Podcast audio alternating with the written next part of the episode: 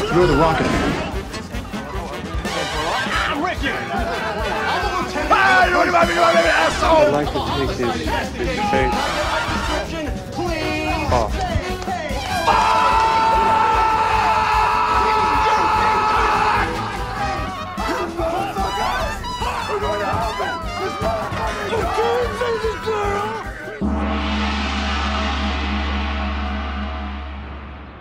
Está começando Nicolas.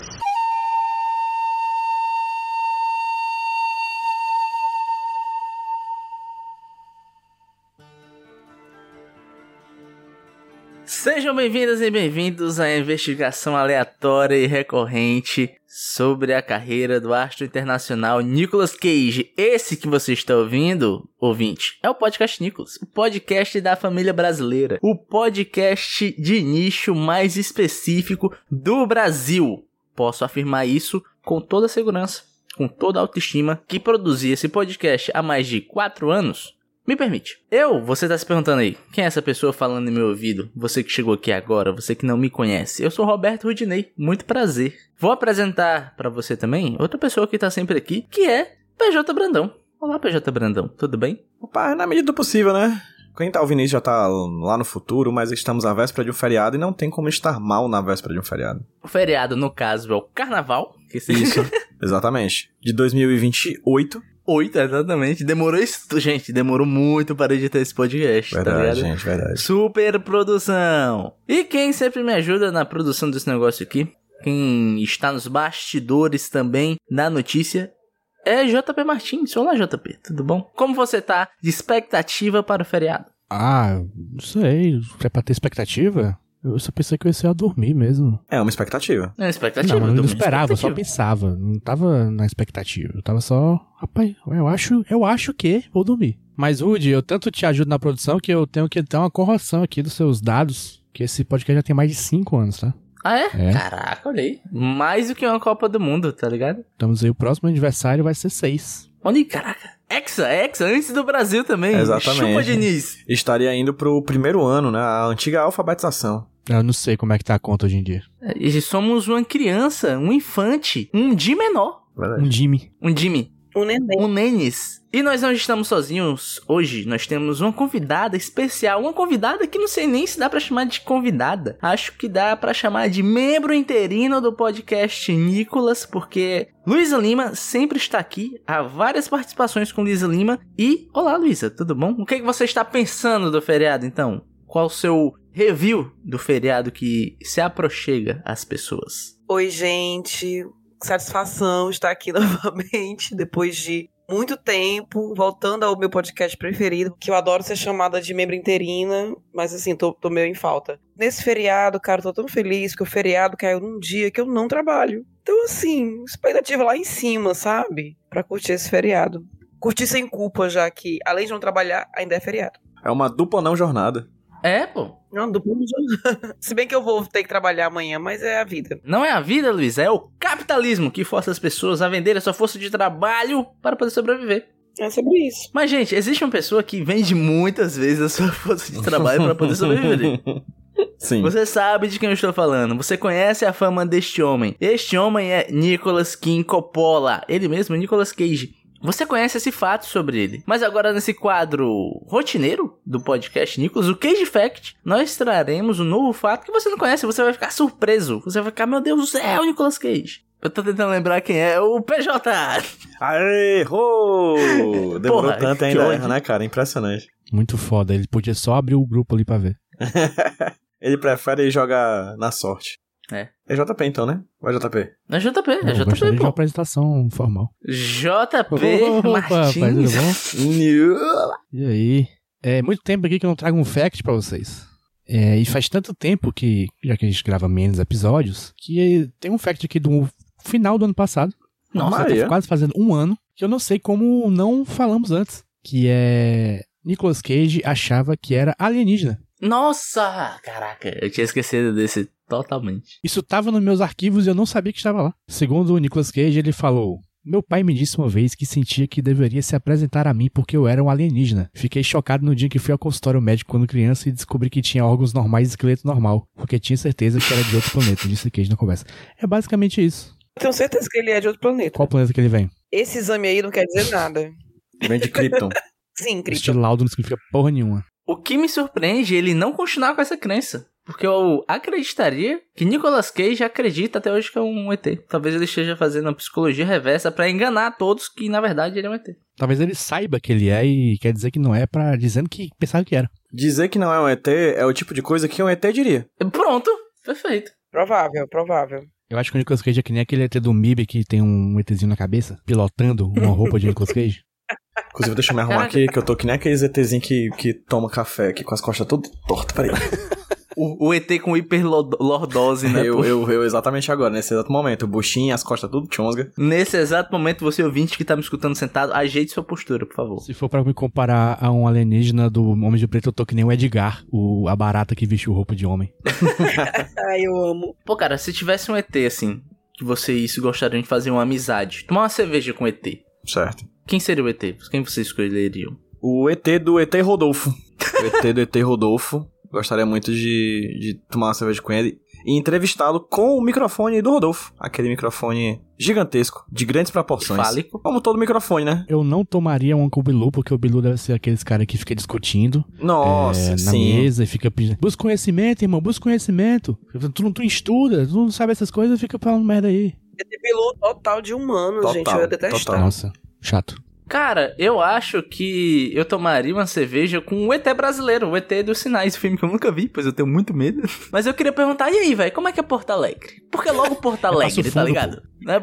Passo fundo, meu irmão. Tanta cidade, Rio de Janeiro, sol, praia. Não, se bem que água pra eles é um problema no filme, né? É verdade, é. Porra, e aí eu queria perguntar, e aí, qual foi? Por quê? Tanta cidade, Sobral. Por que você não foi pra Sobral? Talvez Porto Alegre estivesse passando por uma crise hídrica, né? Na época, talvez. Pois é, tem essa questão. Sim, Possa ser. E tu, Luísa, tem algum ET em mente? Eu tomaria uma com o ET do filme ET, porque ele é muito a minha vibe. Ele é muito a minha vibe, inimigo do fim. Quer ir pra minha casa, entendeu? Amigo do fim, né, então? Ah, É, foi isso que eu ia dizer, amigo do fim. Toma uma e quer logo ir pra casa. E ainda liga o telefone pra casa, né? É, exatamente. E quando ele tomou uma, botou uma peruca e ficou causando na casa. Caralho. Eu ia falar assim, Luísa, o ET é uma criança, mas ele bebe no filme, Mas né? ele bebeu no filme, causou, botou uma peruca. É, então assim, melhor pessoa, porque causa, fica bebo rápido e vai pra casa depois. É sem basicamente estresse. eu, né, pô? Eu morando na Pacatuba, tenho que ir embora cedo sempre. Exatamente. E bota peruca e fica E doidão. bota- Tomariam com, tomariam com você também, Ruth. Olha aí. Vamos, saudades.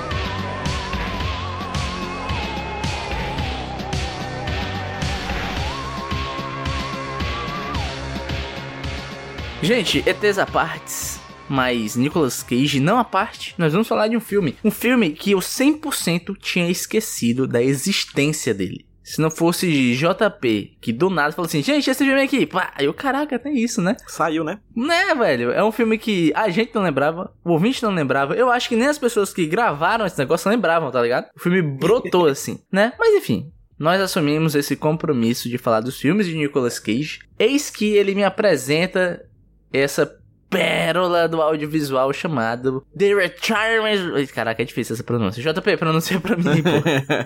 The Retirement Plan. Ou Plano de Aposentadoria. No IMDB tem um título aqui, tá ligado? Como eu falei, ninguém tava lembrando desse filme, então é bom eu dar uma sinopse, porque você ouvinte provavelmente não tá ligado nele. Então, PJ, me dá uma sinopse de Plano de Aposentadoria. Aí você me quebrou, porque é um filme onde o Nicolas Cage é aposentado.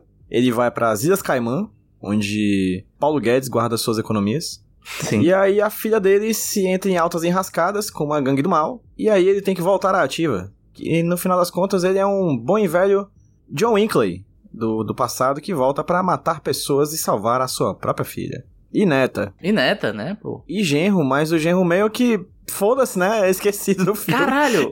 em O- tal hora eles esquecem a existência do O genro meio que foda-se assim, tá ligado? O genro fode-se e foda-se o plano de aposentadoria. Porque, assim, que plano era esse? que garantia tinha esse plano? Tudo por causa de um pendrive da Kingston. Você vê que o genro, essa figura do genro, é sempre maltratada no audiovisual desde a grande família com Agostinho, pô. Genrofobia. isso aí. Genrofobia. Esse genro merecia, porque, porra, cara, que plano idiota. Tudo idiota. Esse genro.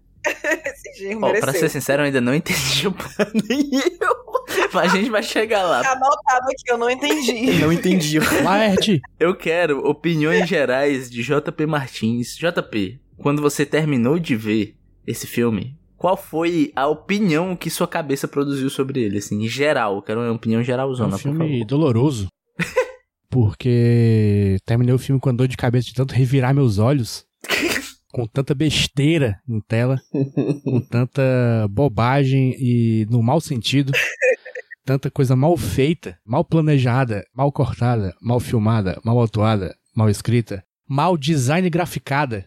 É, pois é uma questão, bicho. É uma das piores coisas que esse podcast já me deu o prazer de experienciar. Tava com Graças saudade, né. Jota? Graças a Ô, Deus. ô, ô, peraí, peraí, peraí. Eu tenho que me meter porque. Minha opinião. Esse filme é muito ruim, gente. Ele é muito ruim. Muito mesmo. Mas eu pensei assim. Pô, cara, que saudade, tá ligado? Ô, macho. Fazia tempo, fazia tempo. Fazia tempo que eu... Sim, mil Eu vezes tô com sim. saudade, velho. Os últimos filmes do Nicolas Cage, eu acho que a gente Nenhum pode até não muito ter bom, né? gostado. É, pois é, a gente tava na média, tá ligado? Mas, pô, fazia muito tempo que eu não vi um filme do Nicolas Cage ruim, cara. Assim, na sua essência. Caraca, eu... Nesse nível. O ruim de dicionário, né? O ruim de dicionário, É, assim. é, é. Sinceramente, eu achei fofo. Parecia que eu estava vendo um velho amigo, tá ligado, pô? Aquele videozinho, Rude, dos dois bebês, dois meninozinhos pequenos vendo um bem longe um do outro e saindo correndo para abraçar, se liga? Na, na, na calçada. É, né? Sim, foi eu com esse filme ruim, tá ligado?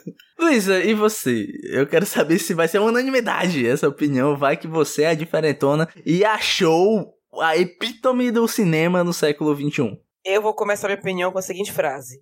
Serei eu Ah. A defender esse filme? Uma fase clássica. Gente, olha, eu comecei a assistir esse filme. As minhas primeiras linhas de anotações aqui é só esculhambando. só coisa ruim. Tal hora, deu uma virada Ah, e eu achei não. excelente. Tal hora eu pensei, caramba, eu tô achando tão bom esse filme. tão divertido. Porque veio isso, veio essa, essa nostalgia de filme ruim. Mas é um filme ruim que não ofende ninguém, entendeu? E assim, ele tem uma grande vantagem sobre muitos filmes ruins que a gente já discutiu aqui. Porque qual é o pior defeito de um filme ruim? Principalmente filme ruim de ação. É ele se levar muito a sério.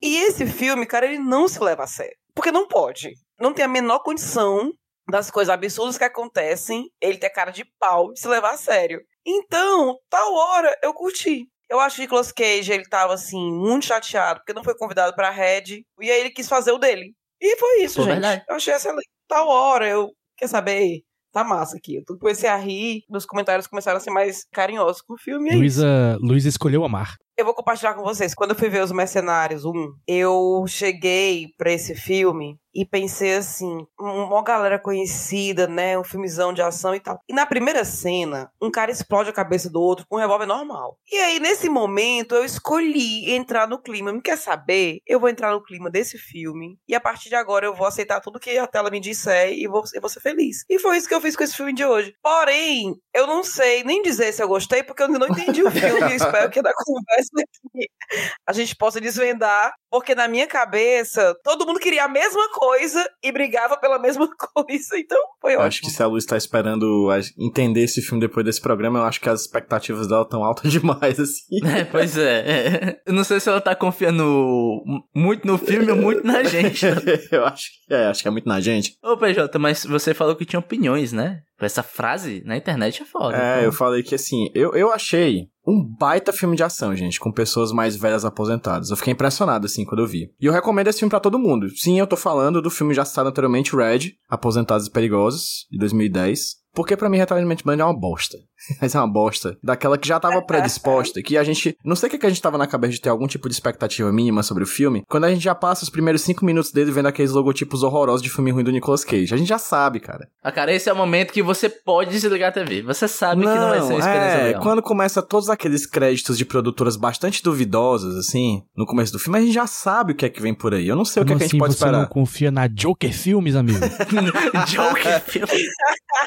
Ah, Ah, Deixa eu abrir um parêntese aqui. Que essa semana, a minha mãe tava assistindo um programa de tarde na televisão e ela se estressou e desligou a televisão. Ah, vou ver isso mais não. Aí eu, mãe, o que foi? Vou ver mais não esse programa. É só falando da vida do povo. Eu, que programa era? Fofocalizando. Aí eu, mãe. Aí tá que nem o PJ aqui. Ai, vou levar a sério essa Joker Produções. Foi o mesmo sentido, cara. Sabe o que eu gostei mais? Eu, eu gostei mais porque ele, no começo, ficou- assim que o personagem aparece, ele, ele fica apresentando os nomes, né, das A estratégia Avenida Brasil. Ups. Tem um chicotinho que toca, tá ligado? E eu achei engraçado porque geralmente isso acontece quando precisa explicar alguma coisa, ou tem muitos personagens. Mas, tipo assim, ele apresenta e foda-se, né? Não serve pra nada. Tipo, Pô, mas esse negócio da apresentação, eu acho foda, porque tem um momento que ele apresenta, sei lá, três personagens em seguida, e cada personagem fala uma frasezinha, né? Então é várias chicotadas. Puxa, puxa, puxa, sabe? Aí eu, não, Ai, eu para com isso! Foi, Eu não é- aguento mais! era nesses momentos especificamente que eu mais revirava os olhos. Não é como se isso acrescentasse muita coisa à história, Não. né, bicho? Os- Os personagens já estão falando o nome uns dos outros ali. exatamente. O que, que acrescenta aqui? E não é nem legal. Não, Pois não. é. Cara, assim, eu tenho uma teoria que é que você sabe que o filme vai ser ruim se ele não contratou nenhum design gráfico. Porque até isso é feio. Essa apresentaçãozinha, pra quem não tá visualizando, é- é- dá um freeze frame assim, a imagem para, o fundo fica borrado, foca só no, no personagem e coloca o nome dele assim do lado, né? Isso, sei lá, o Guy Ritchie usa muito Sim. e tal. Tem uns, uns filmes assim de crime, coisas assim, tem, tem muito, né? Aí o cara resolveu imitar de graça, não chamou ninguém que tenha um olho treinado para beleza e colocou lá, tipo, fonte Arial, uma sombrinha, um fundo borrado e o nome da pessoa sem menor graça, sem menor estudo. Estou com raiva. É, e os nomes é mó paia, né, mas Tipo, Nem pra ter um sem apelido foda, né? graça, mano. Nem, nem, um- nem É um- tipo assim, é, é tipo. psh, Cláudio. Porra! assim. Cláudio! Usaram até o nome, o nome da própria atriz usaram no personagem. Sem Ashley, né? pra criar. Que é o nome é, da pô. Ashley, a atriz mesmo. Aí, tipo, tem. Deixa eu ver aqui uns nomes do cara. Tem, tipo. Doni. tipo, Tony, mano. Tony, vai se fuder, e, o macho. nome, e o nome do pai da mulher é Jim e ela casa com Jimmy. Eu achei Aí isso tem um incrível. bobo. tipo, bobo. Bobo, bobo é bom, bobo é bom, bobo é bom. Bobo é bom. Não, não, Bobo você é respeite bobo, viu? Ma- mas vem cá, vem cá, vem cá. Vamos ser sinceros, assim. Uma coisa me atentou a esse filme. Me trouxe uma reflexão, veja só. Que é o seguinte: Hollywood, atuação, há um certo glamour, né, pô? Sim, sim. Eu, eu sou ator. Tapete vermelho, premiações, né? Mas a gente, sei lá, a gente passou por um processo de greve dos roteiristas. E muita gente chocada com roteiristas fazendo greve. E dos atores. E dos atores também, desculpa. Aí, ó céus, essas pessoas estão protestando, mas elas são bilionárias. Mas a gente se esquece que aquelas pessoas ali são, veja só, trabalhadores, pô. Classe trabalhadora. E esse filme me atentou pra isso mais do que a greve, de me tocar que os atores estão trabalhando, pô. Os caras estão lá, batendo o seu ponto pra receber um salário e pagar suas contas, macho. Esse filme é o Ron Perlman e o Nicolas Cage pagando conta de luz, pô. Pra pagar o gás, tá ligado? É um filme que você vê o boleto na cara do ator. Você sabe por que, que ele tá ali. Você vê o código de barra. É. Eu acho que há de se admirar o trabalho honesto de atores que expressam desde o primeiro segundo de tela o quão ruim eles são. E esse filme é repleto de atores ruins. Desde o primeiro Aquela segundo. criança, gente.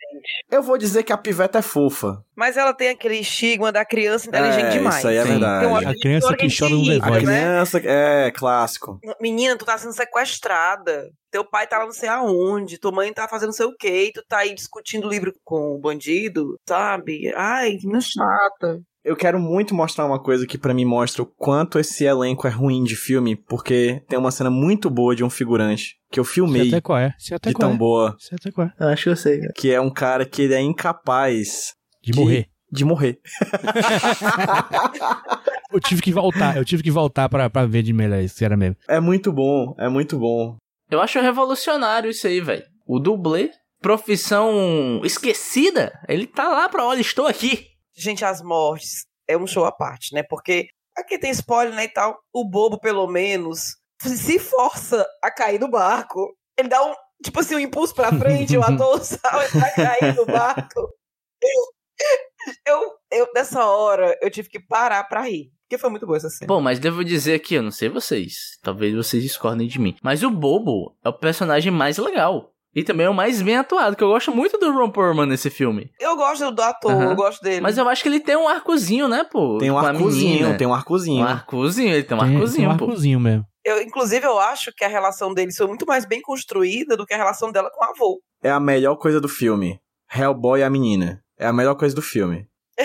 De um filme que é em toda uma bosta, essa pra mim é disparada a melhor coisa do filme. Isso é a melhor coisa do filme, mas ela acaba deixando outra coisa ruim, que é a relação do Nicolas Cage com a, com a menina. Porque com 10 minutos de filme ela já não tá mais com ele. Verdade. É verdade. E ela, Verdade. ele nem conhece ela. Então, tipo assim, faltou uma conexão ali mais forte entre esses dois personagens, que são os principais, basicamente. Ele não tem conexão com a neta, ele não tem conexão com a filha, ele não vê a filha desde, sei lá, quantos anos de idade. Mas o que eu mais amo nesse filme é o quão ruim é o plano do marido dela.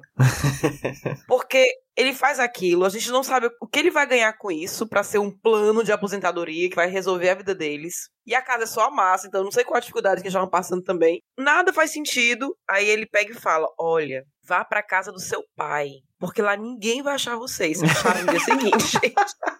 Ninguém vai imaginar que vocês estão lá, ninguém sabe quem ele é. No dia seguinte o pessoal tava lá. Eu disse, meu povo, que horror, e, que gente, ruim. que empresa aérea é essa? Não, que é loucura. aceita uma criança viajar sozinha? Eu acho que não faz sentido. Não faz sentido. E que ninguém vai buscar, deixa dentro do carro do táxi. O máximo que eles fazem é chamar o Uber, né? E o Uber vai levar pra um canto que a mãe acha que o avô dela mora. Macho. A explicação pra mãe não ir é que não tinha passagem, só tinha um assento. E a criança tá lá sozinha no. Ninguém do lado dela. E sabe o que eu acho engraçado? É que ela fala assim, a, a mãe, né? Ah, não tem lugar pra eu ir? Tudo bem, vou deixar minha filha ir sozinha, né? Super confiável essas pessoas estranhas dentro do avião, não é mesmo? É, e o que é que eu vou fazer, sendo que tem pessoas querendo me matar? Vou voltar pra minha casa. Sim, Macho. normal. Normal. Normal. Vou comprar pão, tá ligado? Há uma, gran, uma gangue de criminosos super perigosos e eu vou comprar pão. Os piores pais da história, né? Porque assim, tá todo mundo louco atrás do pendrive e vou confiar esse pendrive a essa criança e vou mandar ela pra longe e se virem aí vocês pra pegar essa menina. Não, e o pendrive vai escondido, Luísa. Isso eu achei, caraca. Escondido no bolso da mochila. É aí quando o caba mexe na mochila, ela não acha. Não, ela rasgou um buraco na mochila, mas aí mesmo assim dava pra ter achado a porra do buraco mesmo. Pô, não, dava, Cara, dava, dava, dava. é uma mochilinha. É, cara, da Hello Kitty. Não é tipo o chapéu do do, da- do, do cara lá do Caverna do Dragão, não, cara. É tipo mochila. isso, o Presto, né? É, é por isso É, que eu deu acho. um no, no, no, no loot, Foi. tá ligado? É por isso que eu acho que quando a, a Luísa fala assim, não, eu entrei no embalo do filme, eu acho que ela não suspendeu a descrença, ela transcendeu a descrença, sabe? Porque, tipo assim, ela, ela- a, a, a Luísa fez o seguinte, ela foi no aeroporto Pinto Martins e colocou a descrença dela dentro de um voo sozinha pras Ilhas Caimã, entendeu? É isso que Luísa fez, ela simplesmente mandou embora a descrença pra poder curtir o filme. Desde que comecei a hora, Isso não foi, né, Lu? É, a Luísa abraçou o terraplanismo do filme, tá ligado? Ela não suspendeu a descrença, ela abraçou a crença. Pois Abraçou é. a crença. Eu amei ver o Nicolas Cage vovô, grisalho, É verdade. sabe? Acho que foi o melhor cabelo que, de filme aí. Pode dar, pode, pode dar o gaiolo de ouro aí pra esse cabelo, foi excelente. verdade. Achei ele bonito, grisalho, sabe, cara? E com uns cage moments excelentes, né? Vamos chegar lá. Tal hora eu só fiz rir. Mas assim, tem uma só, minha única, minha única, né? A cara de pau. a minha única crítica, a única deste momento, deste segundo que estamos gravando, é porque assim, o plot do filme todo, eles procurando esse pendrive que o genro roubou. Mas vocês perceberam, pessoal, que o genro era o contato de um cara na agência, que eu não sei que agência era aquela, que ele tava prestando serviço pra mulher que queria o pendrive. Então, assim, tipo assim, Ouroboro é que dá Sim, a cobra que morde o porrada. rabo, né?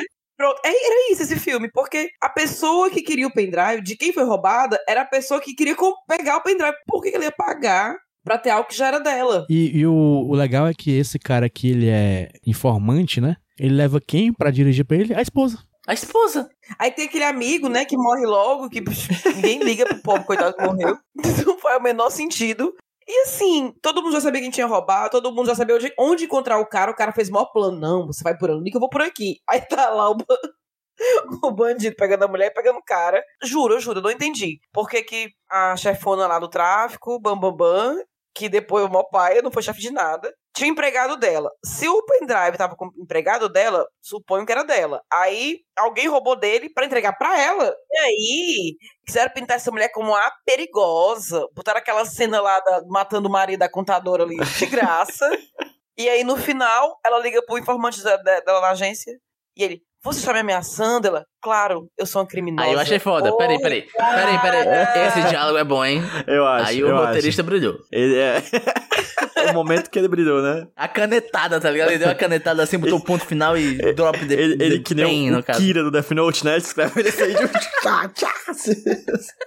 E no final a mulher faz porra nenhuma, botou a mãe e a filha de refém, nem, nem pra amarrar uma corda naquela cadeira Mas- para os prisioneiros ficarem. Ó, ó, só uma coisa. Eu acho que esse momento que a Luísa falou é, denota uma coisa que a gente não tá falando tanto. É que esse filme, cara, ele é. Como é que eu posso dizer? Eu ia falar que ele é amador. Mas esse filme é amador que há uma certa noção do que ele tá fazendo, né? Uma noção de continuidade, de montagem e tal. Porque vocês notaram como é montado esse momento? Tem a conversa da vilã malzona com a contadora, né? Aí ela, venha comigo, né? Leva ela assim pela mãozinha, corta, corta um momento nada a ver, né? Sei lá, Nicolas Cage interagindo com a, com a neta, negócio assim, né? Algo banal. Aí volta de novo pra mostrar ela matando o marido da mulher. Tá ligado como quebra a continuidade dessa ação? Não, era a cena, era o Nicolas Cage liga pra aquela agente e ela fala assim, não, porque essa pessoa, chefe dele é Hector, Hector Garcia. Aí corta pra cena da, da Hector. E aí corta, no meio dessa cena, pra cena da filha do Nicolas Cage conversando com um amigo dele. Isso! E aí disso volta pra Hector, e aí disso volta pra ligação. É, é uma edição que expandiu o tempo aí de um jeito que não faz tanto sentido. Não, tipo assim, os comandos que as cenas querem dar pra quem tá assistindo são interrompidos, tá ligado? Tipo assim, olha só, nesse momento você vai sentir perigo. E corta pra uma conversa nada a ver sobre a relação parental, que talvez é pra você se sentir pena dessa relação, você querer que eles se reconciliem. Aí corta de novo pra, não, não, pera, pera, pera, perigo de novo. Aí corta pra uma exposição nada a ver, tá ligado? Então, o filme, cara, ele é meio conflitante, né? É um filme dadaísta, sei É, lá, cara, pô. eu ia falar isso, uma montagem dadaísta, velho. É, sei lá, Buñuel, sabe? Jogou o filme assim, cortou e foi montando. Cara, chamar isso de dadaísta é dizer que um desenho de uma criança de 3 anos é dadaísta. é só uma pessoa que não sabe o que tá fazendo. Eu diria que uma criança de 3 anos, 10 anos sabe mais. Ser amador, tudo bem, pô, sei lá. Sam Raimi fez o primeiro Evil Dead de forma amadora, pô. Só né? que tá a gente não tava gravando o podcast Sam Raimi nessa época, né? É, né, pois é, infelizmente, vai que. É. Mas o ponto é. Eu tava pensando, pô, eu achei esse filme amador. Só que eu acho que eu achar esse filme amador é detrimento com os amadores, pô. Eu concordo. Esse filme é incompetente, antes de mais nada. Perfeito, porque ele não é amador, porque ele tem um certo é, investimento ali. O diretor não fez, não é a primeira vez que ele faz um filme. Os atores também não sei o que dizer, porque tem os atores bons fazendo papel ruim, tem os atores desconhecidos fazendo papel ruim também, então sei lá o que falar deles. Mas é, é incompetente mesmo. Ele quer fazer umas gracinhas, né? Tem uma cena que o amigo dele fala: essa é a parte do filme que eu falo do bem do seu pai, não sei o quê. Mas, gente, não. O filme, ele tem um tom meio desenho animado de vez em quando, que eu acho que não conversa muito bem com a ação, sei lá. Sim, não que não, não possa existir um filme de ação meio desenho animado, como, por exemplo, o clássico Mandando Bala, mas é que foi mal feito, eu acho. E aí fica parecendo esquisito. É porque eu acho que esse filme ele tem uma carga muito grande de paródia. Ele tá tentando dizer que está parodiando um filme de ação. Só na cabeça dele mesmo. É, não, exatamente. é meio que. Eu tava conversando com um grupitio, né? De pessoas falando de cinema. Que JP me introduziu. É, e eu falei que Tudo bem, eu, eu lhe perdoo. Eu tava falando que eu tenho um sentimento muito conflituante com a beleza paradoxal do moço do The Bear. Porque às vezes eu olho e acho ele gato, e às vezes eu olho e acho ele feio pra caralho. Antes de tudo, um enigma, né? Um enigma, exatamente. É paradoxal, é enigmático. Aí no meio da conversa, a gente conversando lá com o pessoal, né? Aí falaram que há certos feios que são bonitos. Hum. A beleza na feiura. O feio Sim. dá a volta e vira charme. Esse filme é isso, cara. Ele tenta dizer que, olha só, eu sou autoconsciente. Estou fazendo uma paródia. Tá vendo só como eu sei o que estou fazendo? Só que ele não dá essa volta, ele para na metade. Ele não consegue ganhar o charme que ele tá querendo dizer que tem. Ele fica apenas ridículo, tá ligado, velho? Ele pega a arma do charme na mão e atira no braço do próprio pai, né? Pronto, é. Essa cena, inclusive, Gente, é não dá. maravilhosa. Gente, essa cena, nem eu vi. Olha que eu sou ruim de tiro. É, A Luísa já deu um tiro por aí, velho. Cara, em videogame, gente, eu erro tudo. Luiz é Norte, a vontade, Luiz é é. Nordeste. Sou mulher conservadora. brasileira. Mas, gente, esse, esse filme me lembrou Snatch, Porcos e Diamantes.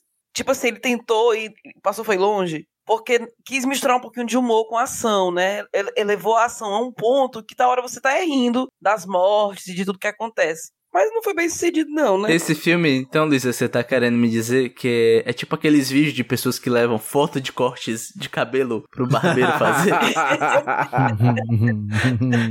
Com a franjinha, né? É isso. Eu quero fazer isso, com isso, com isso. Aí deu assim, totalmente errado, mas, como eu falei, gente, eu, eu vou defender o filme um pouquinho, porque eu achei divertido, cara. Eu teria visto com meu pai, eu lembrei muito do meu pai, eu teria visto com ele, a gente teria amado, sabe? Ia falar mal, ia rir. Seria Esse é um bom incrível. filme de pai. É um filme de Do- pai. de um pai acrítico. pai acrítico, perfeito, pai É acrítico. um, de um pai acrítico. De um pai aquele que liga a TV e está lá. De corpo presente, entendeu? Tá só de boas, assim.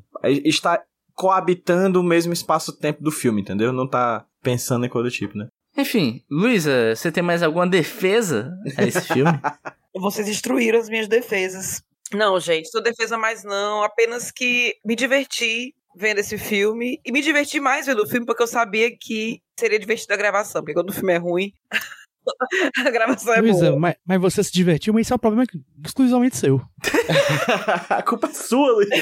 Olha, eu quero dizer que vocês têm que dar graças a Deus, porque eu já fui convidada pra este programa aqui e tive que ver coisas horrorosas. E esse aí, pelo menos, não achei tão horrível, E que não, tive aqui gente. todos os episódios. Mas aí, você que inventou esse podcast Aí o problema é aí, você que exclusivamente quis. seu.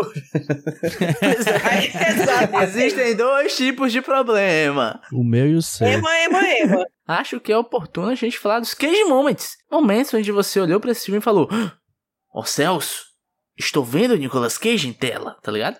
Luísa, quais foram? Você teve um, um momento preferido que você bateu o olho e pensou: Nicolas Cage. Tive vários, mas eu vou falar só desse preferido, porque pode ser que eu repita, né, os que, eu- que os colegas vão dizer. Se ninguém falar, eu falo. Mas o que eu mais gostei foi ele imitando o cara morrer. Que ele bate na garganta do cara e o cara aí Enguiando, né? Ele fica. muito bom. Ele fica imitando o cara, morrendo, gente. Erradíssimo, né? Mas eu achei muito legal. Ai, ai. Eu achei o Nicolas Cage bem à vontade nesse papel, gente. Ele fez por merecer esse, esse valor dele aí. Eu também estive bem à né? vontade de morrer. JP. E você? Ah, quando ele acorda, quando a menina. A primeira cena que ele aparece, a menina cutuca ele lá, ele acorda. Ô, shit, ô, shit, ô, shit. Pega o braço da menina, quase mata a, a própria criança. É, Pô, essa cena é meio esquisita, né? Pô, parece que tá no fundo verde. Não, o filme todo é esquisito, uma cor esquisita. Cara, É, eu adoro aquela cena do corpo afundando na água, que Essa é cena é feita, engraçada. Essa cena é feita engraçada, no é computador, horrível. E Todos os, os, os cenários desse filme parece que foram usados pra gravar uma cena de Is Always Sunny em Filadélfia, ou, sei lá, iCarly. Sim, sim. Cara, esse, ele- esse filme tem um ar mambembe de filmes da MTV. um Arman Baby.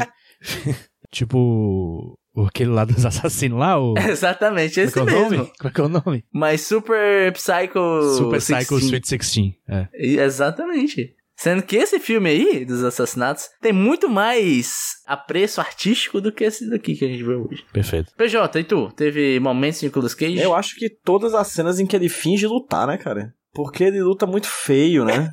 Aí já viu o Nicolas Cage correndo feio, nadando feio, pedalando feio. Né? Beijando feio, transando feio, mostrando bunda feio, né? Mas lutando feio. Eu acho que a gente viu muito pouco porque sempre os diretores não têm a coragem de colocar o Nicolas Cage pra lutar feio e botam um dublê, né? Aqui não. Aqui você pode ver que é o Nicolas Cage porque é feio. Não tem ninguém que seja especialista na arte de lutar. Não, tem o Nicolas Cage. E o Nicolas Cage luta feio. E eu acho isso muito corajoso, de todas as partes. Eu acho que o meu Cage Moment preferido é um que eu pensei, haha, que fofo.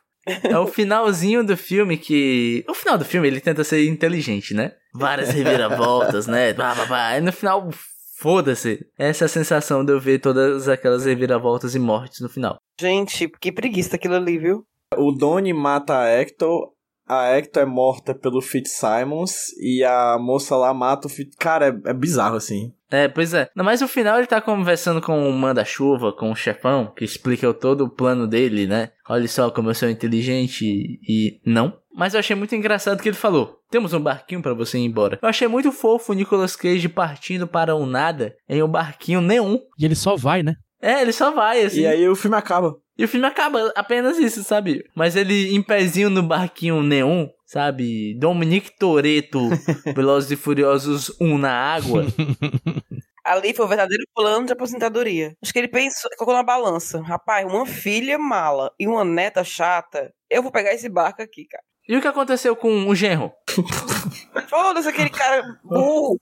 Mas ninguém. É impressionante, né? Como o filme ele simplesmente não se importa em dar respostas coerentes sobre qualquer das coisas. É, assim, é impressionante, ele só não. É tipo, pera, existe essa ponta solta? Pra que fechá-la? Sabe aquela história assim que a gente não gosta de filme que entrega tudo, né?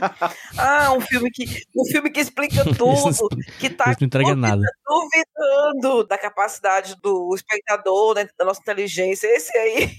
Esse aí confiou demais. Eu não quero tanta confiança também, né? É, pois é. Ele basicamente pediu pra eu criar uma fanfic. Calma, né? É, ele deixou na nossa criatividade, ó. Pense aí o que você quiser, aberto Preenche as interpretações. Vai ser isso aí. Você, você É, a regra vire. clássica do show Don't Tell virou nem show, nem tell, nem porra nenhuma, né? Tipo, é muito bom.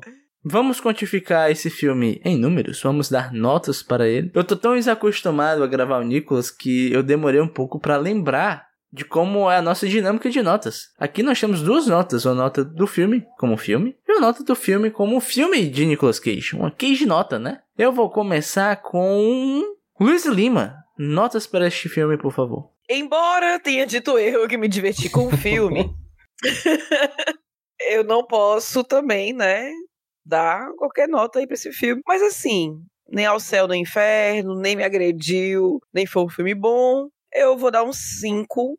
Um 5. Pela lei, o aluno passa com 50% da nota.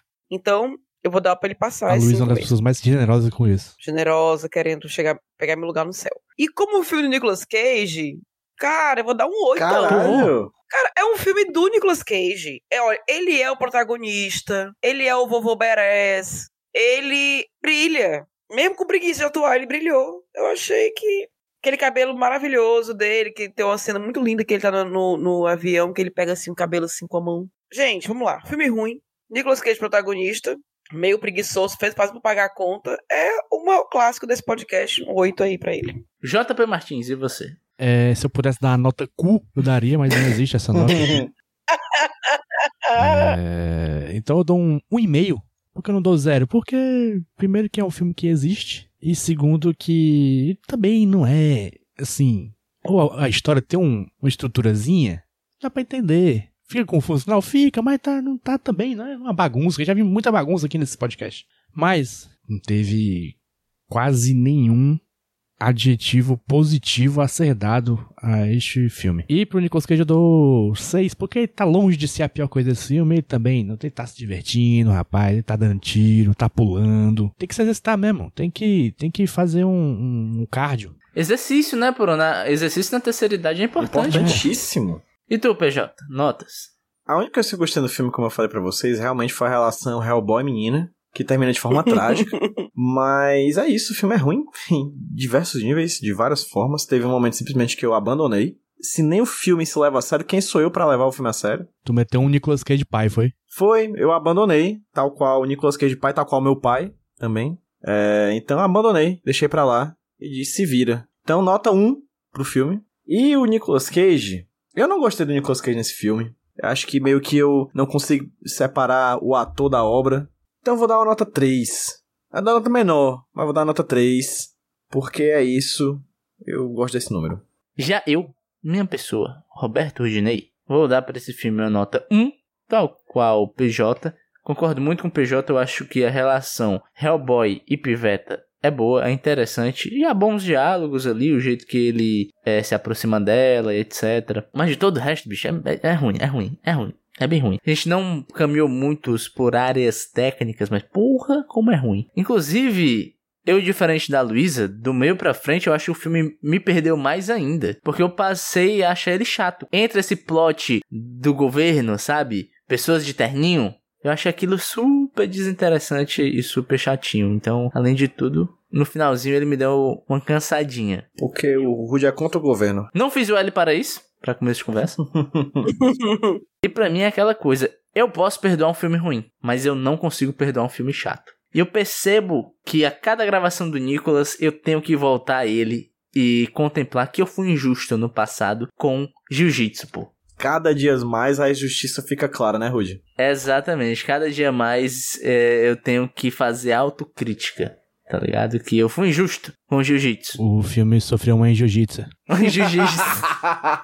Fala da porra. Tomar no teu cu, JP. Essa foi boa, man. Caralho, é, essa, essa me Te pegou no quebrou. contrapé, foi? É. Me deu uma queda, um vazare, tá ligado? Foi, meio, meio que quebrou também aqui, viu? Mas enfim, Jota, temos Medians. Não, porque você não deu nota pro, pro Nicolas Ainda tem Cage. não, né? Cara, pro Nicolas Cage, eu vou dar uma nota 4. Por quê? Como eu falei, né? Esse filme me fez enxergar o ator como o que ele é, um trabalhador. E tal qual um trabalhador que depois de um final de semana regado a álcool, curtição, festa, balada, ele tem que se recompor e segunda-feira ir bater seu ponto pra ganhar seu dinheiro. Eu vou valorizar o trabalhador Nicolas Cage. E é por isso que eu vou dar pra ele essa nota 4. Até porque eu estou com inveja de pessoas empregadas, né? Médias. E? Média. Média do filme ficou 2.1. Média do Nicolas Cage ficou 5.2. Excelente! Eu tentei, eu. Excelente! Excelente! Belíssima nota. Mesmo com os esforços de Lisa Lima. Eu tentei salvar. o pior é que o Rude tá certo, o filme fica chato. Tipo assim, tal hora, eu parei de anotar e fiquei, tipo, a Lisana Isadora. Gente, olha, pra quem não me conhece, adora minha Pois é. cachorra. Eu fiz uma besteira aí no Só Isadorinha. Ora. Chega os olhos, chega os olhos reviravam dela.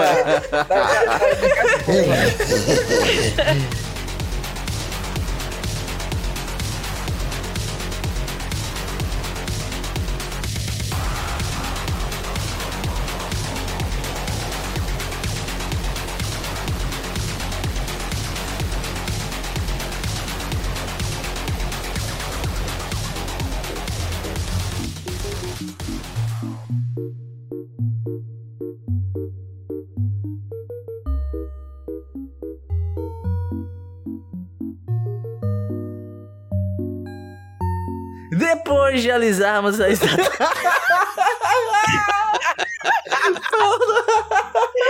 Eu não aguento mais, eu não vou conseguir terminar não o programa. Temos que prosseguir com o programa e trazer o bloco do Só Porque Tem Queijo no Meio, onde falamos de algo só porque tem queijo no meio. E dessa vez eu vou acertar que foi o PJ incumbido de tal missão. Olha, só porque tem Dorinha no meio. Enfim, eu vou trazer aqui uma notícia da Pedra Rolante, site da Rolling Stone, de na sai essa notícia em junho desse ano de 2023, que é o seguinte: todo mundo aqui viu a gigantesca participação de Nicolas Cage no filme O The Flash, aquele filme em que se você piscar o olho você não vê. Não foram palavras minhas, foram palavras do próprio Nicolas Cage. Não sei se vocês viram isso. Que ele disse que quase perde a participação dele no filme porque ele piscou o olho. E também Nicolas Cage aparece como Superman no What Happened, né? O, o, ou melhor, A Morte de Superman Lives também. E teve ele também como Superman no Jovens Titãs em Ação. Então a gente já passou por todas as investidas super, supermaníacas de Nicolas Cage no cinema, mas não falamos de Nicolas Cage como Superman nos quadrinhos. Na edição 19 de setembro de 2023 da revista Batman barra Superman World's Finest, o desenhista Dan Mora fez uma de algumas capas variantes da revista, com pessoas famosas como Jerry Seinfeld, Paul McCartney, Jack White e ele, Nicolas Cage. Ele fez uma estilização do símbolo do Superman, não pro tradicional S do Superman, mas para um N de Nicolas Cage. Muito bonito o design. Gostaria de ver esse Superman nas páginas dos quadrinhos. É legal porque, tanto de um lado, você vai ter histórias legais, quanto do outro, talvez você não precise pagar direito de imagem. Não sei se precisa pagar no quadrinho. Precisa. É, então é mais barato, é mais barato. Então, é isso. Achei muito bonito essa capa. Gostaria de comprar essa revista em quadrinhos, caso um dia ela venha a ser lançada em terras brasileiras.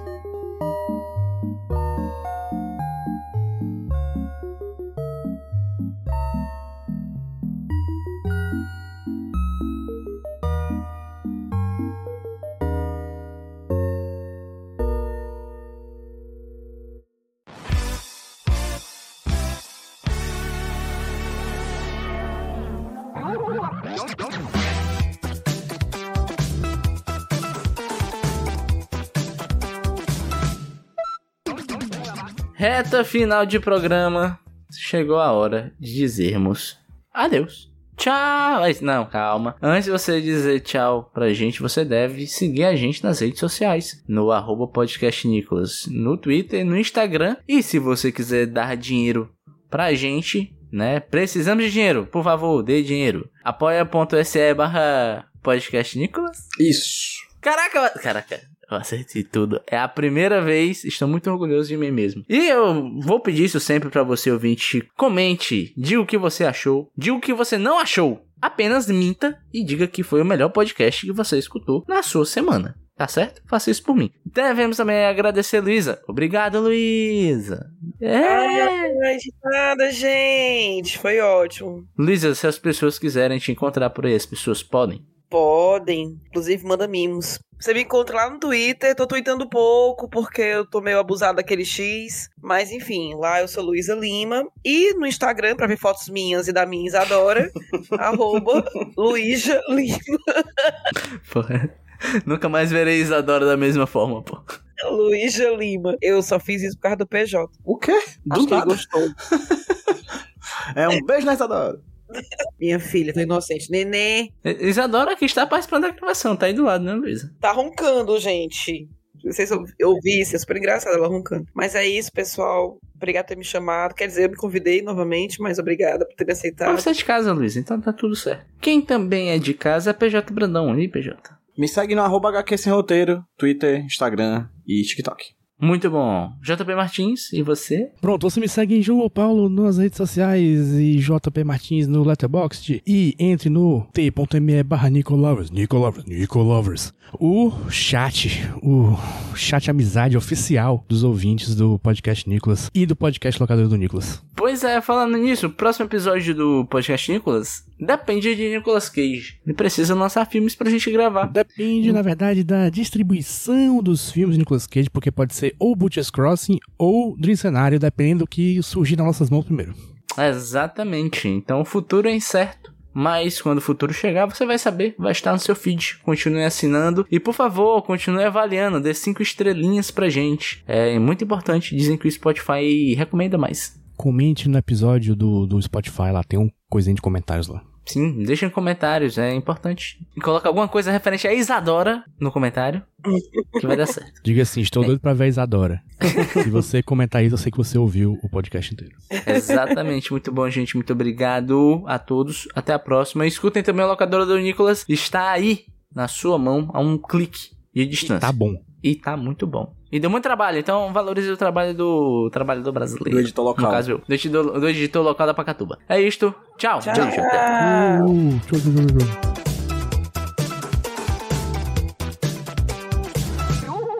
tchau, tchau, tchau. Eu sou o Rudinei e eu editei esse podcast. Eu sou o JP e eu sonorizei ele. Você pode ajudar o Nicolas compartilhando com seus amigos e dando 5 estrelinhas no iTunes. Ajuda a gente, por favor. Deixe o seu recado depois do bip. Tchau!